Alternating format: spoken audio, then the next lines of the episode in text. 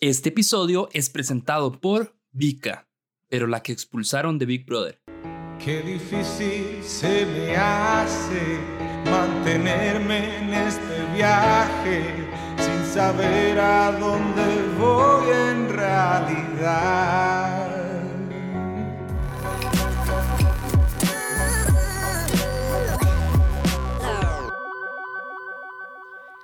De fijo, ¿alguna vez te preguntaste por qué solo a mí me pasa esto? Cada semana te demostré que no solo vos tenés mala suerte, y lo hice con historias reales. A veces crees que los malos ratos solo te pasan a vos, pero no sos el primero, ni serás el último, porque no sos especial. Soy Saúl Espinazo. Soy Mariana. Soy Ángela. Yo soy Pamela Alfaro. Carlos Horno. Soy Alberto. Soy Adrián. Y no soy especial. Y no soy especial. Y no soy especial. Y no soy especial. Y no soy especial. Y no soy especial. Yo soy Diego Barracuda y esto es No Sos Especial.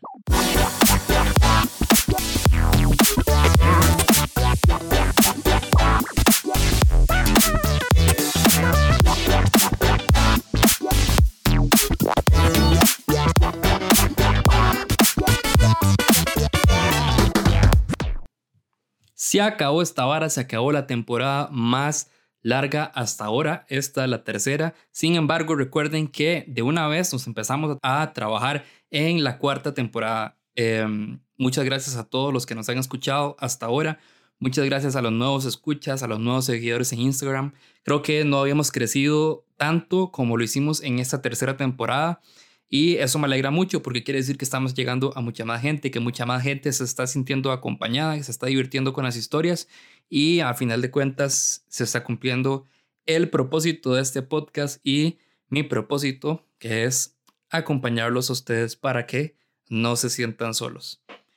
Vamos a empezar de una vez con historias. Tenemos cuatro historias para este cierre de temporada.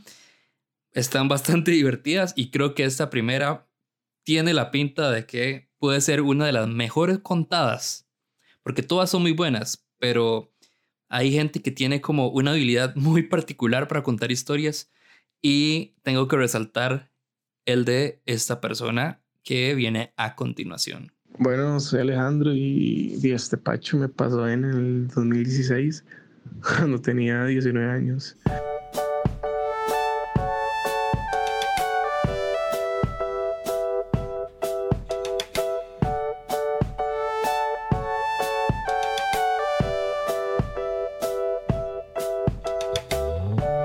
Cuestión es que, bueno, y descargo Tinder, ¿verdad?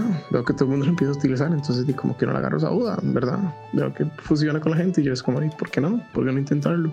Ma, y entre match y match, ya conozco a una madre, súper guapa, madre, tenía 25 años, la más súper interesante, la más, no sé, como a las horas ya me dio el número y empezamos a hablar como que toda una semana, más en esa semana, sí, nos dimos cuenta que tenemos como que muchas cosas en común, la mamá me contaba de su brete, lo que estudiaba, yo le contaba lo que yo estudio y todas esas cosas, todo súper normal.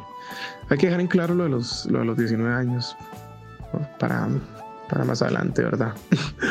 bueno, la verdad es que vi todo súper bien, pues duramos hablando como una semana y era viernes. Ma, y era de noche, eran tal vez como las 7 de la noche. Yo soy de la juela, la mae es Heredia. Entonces yo le digo como, mae, ¿qué, ¿qué tienes que hacer ahora en la noche? Y es como, di nada, la verdad no tengo que hacer nada. Y le yo, di salgamos. Y la madre me dijo, no, no quiero, todo pereza. Y yo como, mm, todo bien. Obviamente no me esperaba esa respuesta, pero todo bien, ¿verdad? No quería, todo bien. Y la verdad es que ya después por un mensaje me dice, mae, pero si quieres, di, vengas a la casa. Comemos algo, pedimos algo a comer y así. Y es como, mmm, todo bien. Y le hago yo que me puedo quedar a dormir. Y me dice, sí, claro, venite, todo bien. Y no sé, era la primera vez que conocí a una madre de Tinder y que la primera, no sé, salía, entre comillas.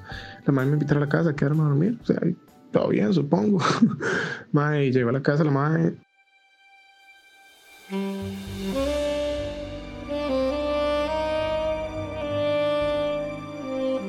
La madre era como que idéntica en las fotos, madre, súper divina. Yo la vi, es como fue puta madre, qué guapa.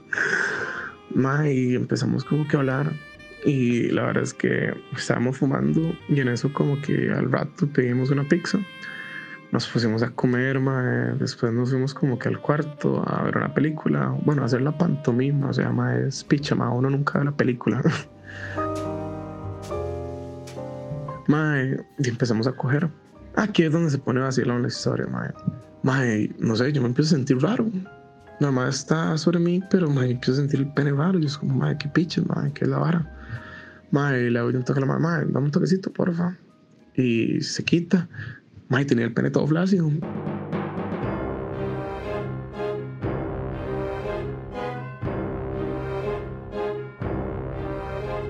Es como, madre, qué puta, weón, nunca me había pasado. Si, te- si tenía 19, madre, yo creo que no es normal. Y, madre, y no sé, la más como tranquilo, vale, todo bien. No pasa nada. Fijo, venís cansado del brete y, y tenés estrés y ahora es así. Y yo es como, y seguro, todo bien. Madre, la madre estaba súper relajada, no sé, yo estaba todo complejado, nunca me había pasado. Madre, la verdad es que nos acostamos y empezamos a hablar y como que intentamos dormir. Ahí como de que, como la una, dos de la mañana, una hora así, la madre como que se levanta al baño y enciende la luz y me vuelve a ver y me dice, ma, Alejandro, ¿qué le pasa? Y yo es como, ¿qué, qué fue? La madre me levanta y me pone así como que frente al espejo y estaba todo pálido. Madre, estaba pálido, pálido, pálido, madre, no sé, como que me iba a morir. Y del susto, lo único que hice fue ir al baño y empezar a echar caca. Sí, empezar a echar caca, madre. No, no, no busque azúcar, no busque ni mierda, empecé a echar caca, madre. Madre, y yo estaba como que en el servicio todavía complejado con las pocas energías. Yo es como, madre, qué putas hago ahora, madre. No le voy a decir que me lleve al hospital porque vergüenza. Madre, ya pensando en el servicio, madre. La verdad es que salgo ma, y la madre así como que, no sé, como que toda salvadora, ma, me había hecho chocolate caliente, me calentó un pedazo de pizza, así como viendo a ver cómo hacía para volver a la vida, ma, y, no sé, la madre fue una diosa en ese toque, ma, yo, yo dije, madre, qué pichuda que es legalmente, qué más pichuda. ma, y la verdad es que la madre me da el pedazo de pizza, me da el chocolate, ma, y ya como que vuelvo a agarrar colorcito, diría mi abuela. Mae, todo súper bien. Ya después nos acostamos, mae, todo súper tuanis. Al otro día, de, no, no cogimos ni nada, hicimos desayuno, mae, y ya después me fui al rato, mae, yo no sé, estaba todo hecho picha, mae, y nada más le ponía mensajes a la madre como perdón y eso. Y la más como tranquilo, no se estrese, no pasa nada. Y yo es como, ay, de sorpresa la madre no me dejó de hablar. Sinceramente creí que me iba a dejar de hablar, pero no, madre, seguimos hablando, todo súper normal. Y la verdad es que, madre, como que el domingo, y me pongo a pensar en eso, en el momento en el que no se me, que se me puso flácido el pene, weón. Madre, y la verdad es que el domingo yo, madre, voy a buscar porno, voy a jalármelo un rato, a ver qué es la vara, weón. Busco porno, intento estimularme, madre, no se me paraba, no se me paraba la picha con 19 años y no se me paraba, madre. Y yo, qué puta, madre, yo me puse a llorar. Madre, me puse a llorar. Y empecé a llamar así como que a todos mis compas, así, los más viejos que tenía, hasta al esposo de mi tía, le comenté y le dije, madre, alguna vez usted nunca se le ha parado la pinga, madre. Entonces me decía, madre, sí, obvio, pero la edad suya sí está raro. Y claro, yo estaba todo cagado, madre, estaba todo cagado. Y la verdad es que, madre, madre, pasé llorando. Yo no dormí el domingo, madre. El lunes me levanto súper temprano, me voy a levar y a sacar cita, madre. Y ya voy y le cuento como que al doctor, que está teniendo relaciones y todo, y que de la nada se me fue a parar, que me intenté masturbar y que no, igual no se me paró. Y el más es como, "Di, tal vez por tus hábitos y todo, porque bueno, yo tenía cuatro años, a los 19 tenía cuatro años de fumar, yo solo fumaba Marlboro rojo. Entonces él me dijo, madre, tal vez sea eso, porque tal vez tomas mucho alcohol o pasas muy estresado. Y de hecho, en ese entonces, madre, bueno, para esas fechas estaban exámenes de la U, entonces estaba como que todo mierda, madre, no sé de dónde saqué tiempo para ir a coger, de hecho. Y el doctor, madre, fue lo que me dijo eso, además de que yo sufro espasmos. Entonces el doctor es como, madre, te voy a dar estos relajantes para que no te estreses, sea normal, madre, fijo como que todo se le acumuló y y no se pudo concentrar en la erección, más bien relájese en esas cosas. Y yo es como, mae, ok. Mae, no, no, no. Después como desde ese lunes, ya cuando me da la cita, me da las pastillas y todo, mae, me da miedo masturbarme, me da un hijo de puta miedo, mae. O sea, es que, mae, lo que no entendí es que como putas, al chile a los 19 no se me paraba la pinga, mae. Mae, pasé con un miedo de tocarme el pene toda una semana, rajado, pasé un miedo, pero del asco, mae. Y la verdad es que, madre, ya era como sábado, madre, eran como las 9 de la mañana, ahora sí estaba solo en la casa. Llego yo, madre, voy a ver qué es la a ver si ya ahora sí, después de una semana, darle, no sé, como un break a la pinga, madre, a ver si ya se me va a parar, madre. Y empiezo yo otra vez a buscar porno, madre, me empiezo a estimular. Madre, no sé qué creció más rápido, si mi pene o la sonrisa. Madre, se me empezó a parar divinísimo, como siempre, madre. Madre, yo, yo me masturbaba con esa, con esa euforia, con esa alegría, con esa contentera, no sé qué putas, madre. Yo estaba todo contento, madre. Después llamo a la madre. Le digo, madre, ya se me volvió a parar, madre.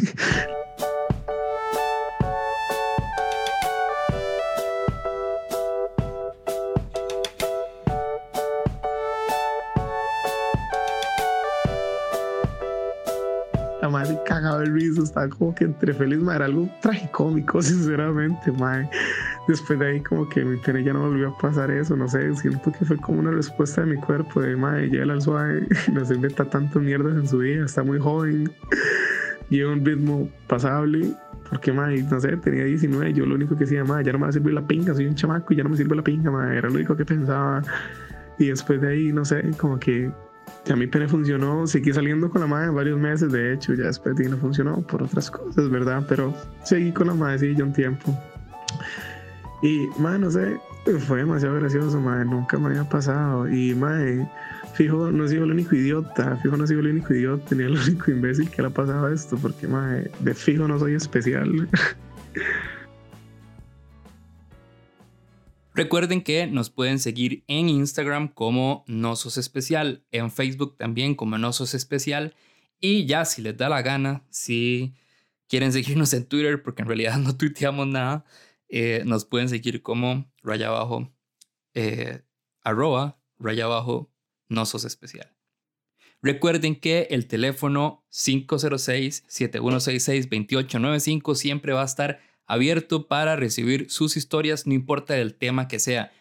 Próximamente voy a estar posteando los temas para la siguiente temporada y voy a empezar a recolectar las historias de una vez, pero si se les ocurrió que una historia vale la pena ser contada en Osos Especial, mándenla y si no hay categoría, la inventamos, pero el teléfono siempre va a estar abierto para recibir sus historias. Si por alguna razón no le respondo inmediatamente o no le respondo durante el día o le respondo días después, es porque el teléfono de No Sos Especial es tan poco especial que ni siquiera es un teléfono, es una tablet. Por lo tanto, ni siquiera la ando cargando conmigo. Entonces, lo veo cuando puedo, pero de fijo los voy a escuchar. Y si no le respondo es porque ya la estoy editando de fijo o algo estoy haciendo, pero siempre trato de responderles cuando, cuando puedo. Ahora vamos con la historia de Angélica, que de hecho tiene dos historias en este episodio y esta es la primera. Hola, yo soy Angie. Esta es la historia de una estupidez demasiado grande que me pasó.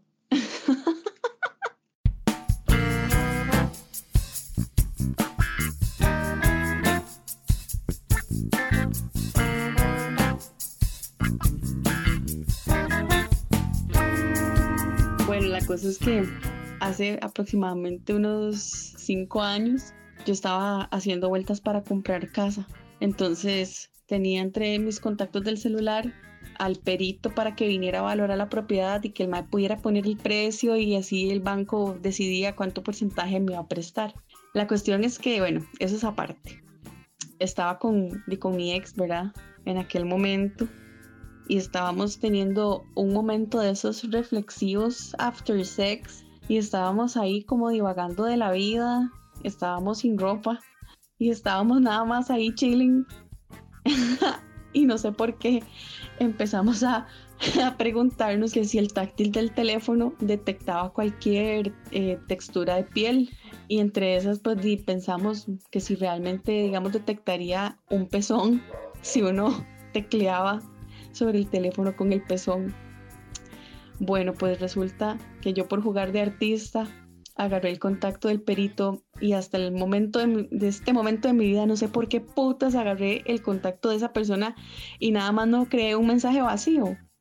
Pero nada más como para seguir jugando como de peligrosa, abrí el contacto del MAE y escribí con el pezón. y escribí, hola, soy una tetita. Nos cagamos mucho de risa en el momento, pero lo peor de todo fue que cuando intenté borrar el texto, le di enviar.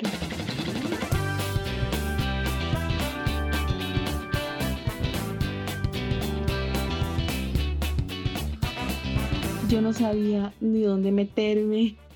Yo no, no podía, estaba riéndome demasiado, llorando, estaba preocupada, roja de la vergüenza, sentía tantas cosas al mismo tiempo y a la vez yo decía, como fui tan imbécil.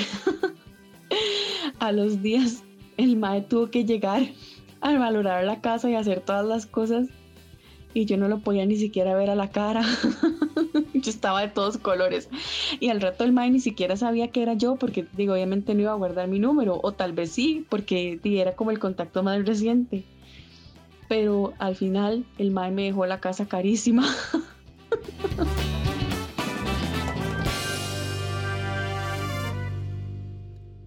Si están escuchando esto jueves 18 o viernes 19 de julio del 2019, o sea, uno o dos días después de haber salido el episodio, les recuerdo que ampliamos el cupo para el taller No Sos Creativo que va a ocurrir este 20 de julio. Así que si todavía están interesados en llegarse al taller, escríbame un mensaje privado en Instagram o al teléfono de No Sos Especial 506, bueno, 506 digo yo, como si pudieran agarrar un avión desde otro país y venirse para acá. 7166 2895. 7166 2895. Y ahora vamos con la siguiente historia. Estaba en el colegio, era el año 2010.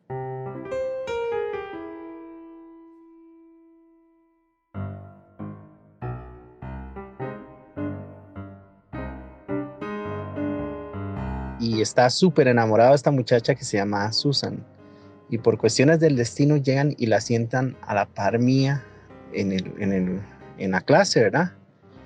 Bueno, yo como buen galán empiezo a, a hacerle chistes a la madre para hacerla reír. Uno sabe, y uno hace a una mujer reír y al rato sí, sí, sí funciona, ¿verdad? Y ella pasaba muerta de risa, yo pasaba muerto de risa.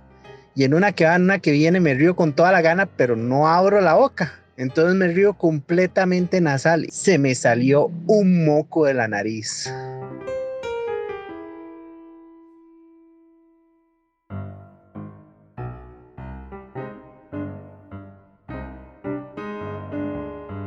Yo de viaje lo sentí. Empiezo a buscar por todo lado donde diantres había caído el hijo de puta moco. Perdón por la mala palabra, pero el, el moco. Muriéndome la vergüenza. Y nada más veo yo a Susan, yo estaba rojo de la pena, me señala mi pantalón y me dice, ahí está. Yo nada más volví a ver el pantalón y claro, ahí tenía el moco gigante pegado. Estoy seguro que esto le ha pasado a alguien. Me da mucha pena contarlo. Llevo muchos años de, de recordarlo. A veces me he topado a Susan después de los años y y siempre se recuerda el moco gigantesco que me salió de la nariz. Y ay, ¿qué puedo decir? Me llamo Sebastián Madrigal y no soy especial.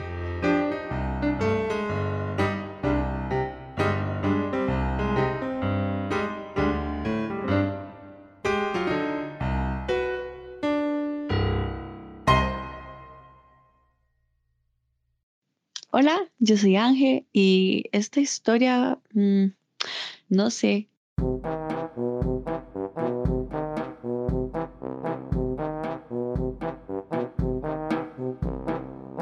Todo comenzó cuando estaba en el cole, por ahí del año 2000. Yo tenía más o menos 14 años y estábamos en clase de industriales. Estábamos súper aburridos, estábamos haciendo, no sé, dibujos de alguna cosa y yo estaba súper aburrida. Recuerdo que las aulas de industriales quedaban en la parte más alta del cole.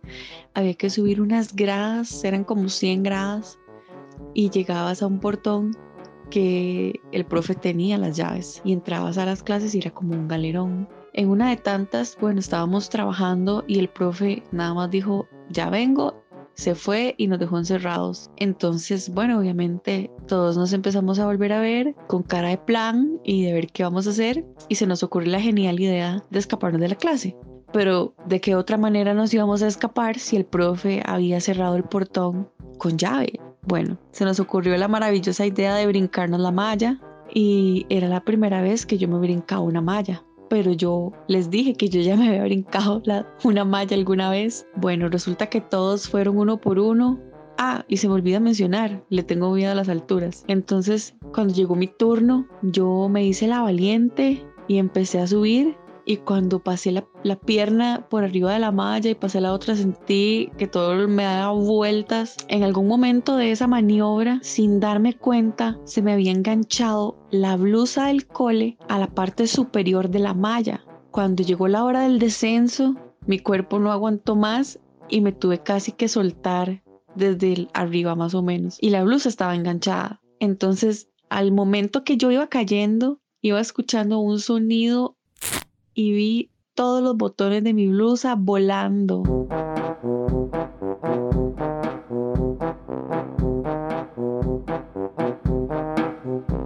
Cuando llegué abajo, la blusa tenía un hueco desde arriba hasta abajo y no tenía ni un solo botón. Ahí, enseñando lo poquillo que tenía. Y bueno, cuando llegué a mi casa me tocó la segunda tanda cuando le tuve que enseñar a mami cómo me había quedado la blusa del cole.